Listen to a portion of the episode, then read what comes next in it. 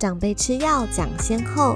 大家好，欢迎来到中医药双语新闻，我是元儿。先取食疗，而后用药。俗话说，是药三分毒，所以能用食疗的先用食疗。例如喝姜片红糖水，可以治疗风寒性的感冒。食疗后仍不见效，可以考虑用理疗、按摩、针灸等方法，最后选择药物治疗。先以外用，后用内服。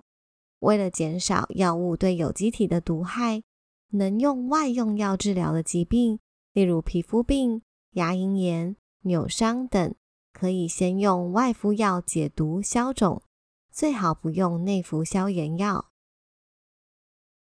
先用内服，后用注射。有些中老年人一有病就想要注射针剂，以为用针剂。会好的比较快，其实不然。药剂通过血液流向全身，最后是进到心脏，它会直接危及血管壁和心脏。因此，如果内服药就可以缓解疾病，就不一定需要使用注射剂。先用成药，后用新药。近年来，新药特药不断的涌现。一般说来，它们在某一方面都会有独特的疗效。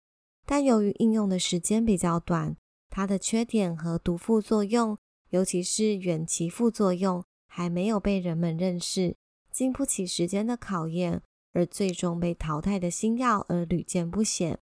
因此，中老年人患病时，最好先用中西成药。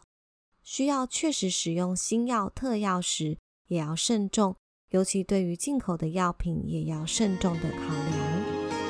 以上的内容皆来自中医药导报，希望对你有帮助。我是圆儿，下次见。